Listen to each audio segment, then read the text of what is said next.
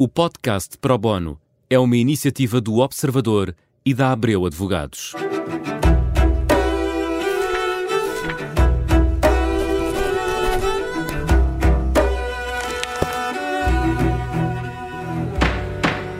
Quinta-feira é dia de Pro Bono e hoje o tema é a sustentabilidade da segurança social. Bem-vinda, Madalena Caldeira. A Madalena é advogada, é especialista neste tema e eu agradeço desde já a presença no programa.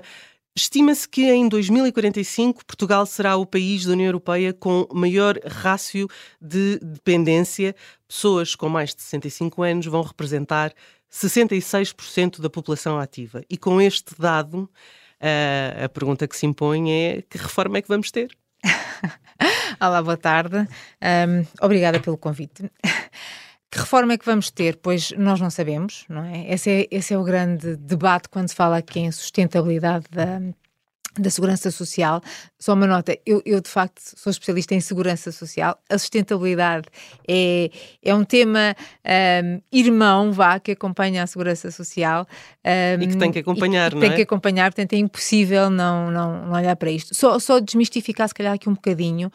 Um, esta coisa da sustentabilidade, muitas vezes nós associamos, e, e se calhar uh, por causa de, de, de, muitos discursos de há 20 anos que eram uh, muito ligados à falência da segurança social, não é bem isto que se fala quando se fala em sustentabilidade, está bem? A sustentabilidade quer dizer o quê? Quer dizer que eu tenho um determinado modelo de segurança social, bom ou mau, não interessa, não nos vamos aqui pronunciar sobre uhum. isso, era uma conversa para muito tempo. Um, e esse modelo assentou em determinados pressupostos. A nossa realidade é dinâmica, vai evoluindo e o que nós temos é que garantir que o nosso modelo uh, acompanhe essa realidade, porque senão o nosso modelo vai, uh, vai cair. Portanto, sustentabilidade é isso. A, a, pergunta que me estava a fazer tem a ver com, um, com o quê? Com nós percebermos isto. O nosso modelo em concreto, em Portugal, é um modelo que assenta um, em um, salários. Vamos, vamos simplificar, está uhum. bem? Ou seja, é um modelo em que uh, eu financio um determinado sistema que me dá uh, prestações sociais através, essencialmente, de contribuições uh, nos salários da população ativa certo? E com base nessas contribuições, eu vou pagar as prestações da população inativa, está bem? Isto também significa que, e é esse o nosso modelo, que eu vou essencialmente transferir uh, rendimento da população mais jovem para a população mais idosa. O problema é a pirâmide estar a começar a, a pirâmide ficar... etária exatamente, estar a começar estar a invertida. Exatamente, a inverter-se. Pronto. Esse é, esse, é o, esse é o problema. Um, é isso que nos faz falar em sustentabilidade, não é? E quer dizer assim, bom, se de facto eu tenho envelhecimento da população que leva à inversão da pirâmide etária, se eu tenho uh, situações em que há uma maior intervenção do Estado e nós temos assistido a isso, nomeadamente em Portugal, não é? Todos nós sabemos. No que diz respeito a prestações sociais. A prestações sociais. Uh, se eu tenho. Que vai buscar ao mesmo bolo, não é? Tudo a buscar ao mesmo bolo. Se eu tenho uh, períodos em que eu tenho menor crescimento económico e, portanto, menos emprego, eu vou ter necessariamente problemas, também, tá porque uh, o, os problemas da sustentabilidade, entenda-se, falta de dinheiro na segurança social para assegurar uh, os encargos futuros, basicamente uhum. é isto, não é? Um, andam normalmente de braço dado com o emprego, não é? Uh, e a questão e a inversão da pirâmide uh, etária tem a ver precisamente com isto, que é este princípio da solidariedade intergeracional deixa de existir, ou seja, os mais novos vão deixar de contribuir para, um, para os mais velhos, também. Tá isto não é um problema de Portugal, Uh, nós vemos o que é que tem acontecido agora em França.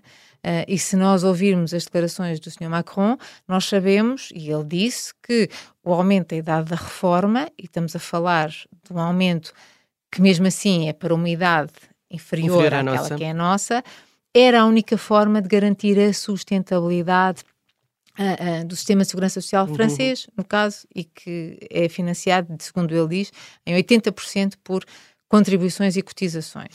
porque tem outro uh, tipo de financiamento.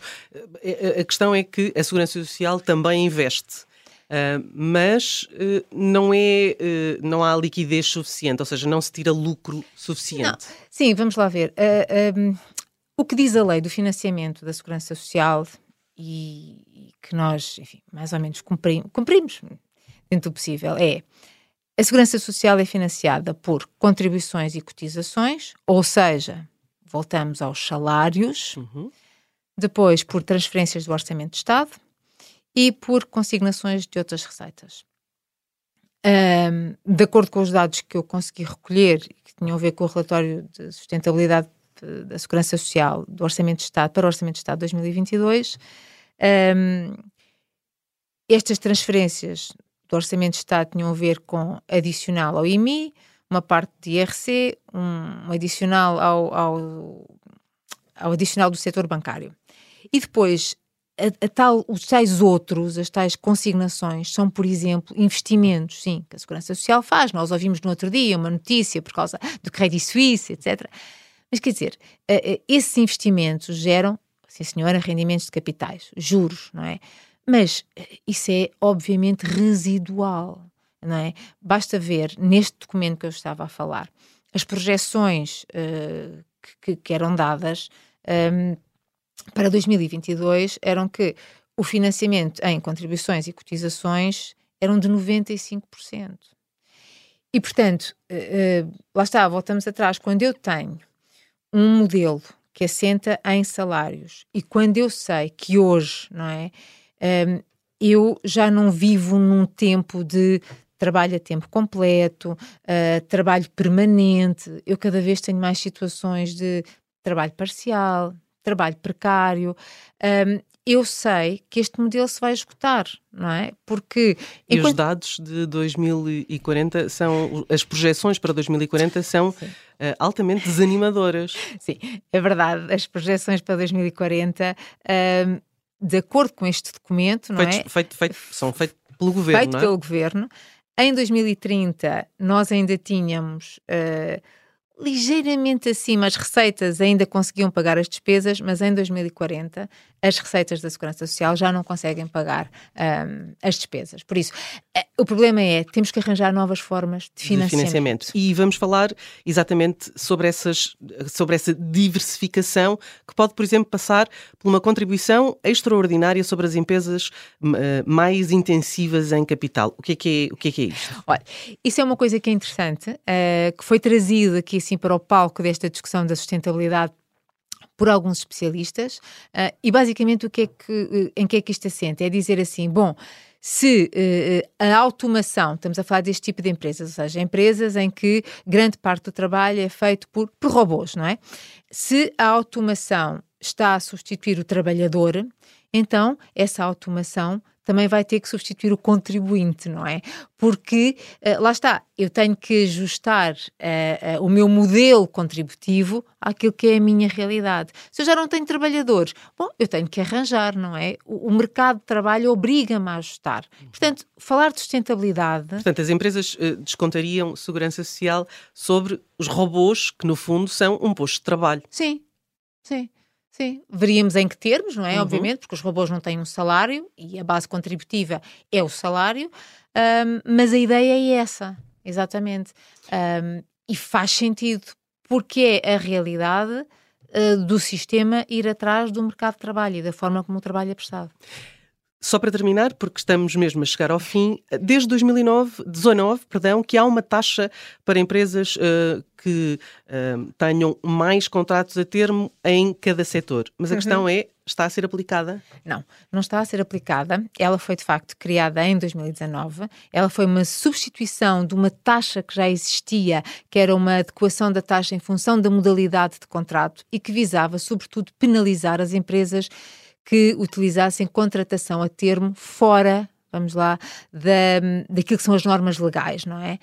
Um, essa taxa está no papel desde 2019, não vai outra vez ser aplicada em 2024, porque para o ser era necessário que tivesse sido publicada até amanhã uma determinada portaria, que não foi, tal como a sua antecessora, que estava no papel desde 2011. E, portanto, Fazia sentido? Eventualmente fazia sentido, não é? Obrigaria Faz... o empregador a, um, reduzir os contratos a termo? Seria uma ferramenta importante de redução da utilização uh, errada de contratos a termo um, e que permitiria, se calhar, manter a flexibilização no Código do Trabalho desses contratos. Ou seja, o legislador acaba por ir atrás, a fechar a regulamentação no Código do Trabalho, um, quando se calhar tinha este instrumento e se calhar até, olha, conseguia mais uns dinheirinhos para a Segurança Social. Muito obrigada, uh, Madalena Caldeira. Uh, nós uh, voltamos para a semana com mais um tema. Até lá. Obrigada.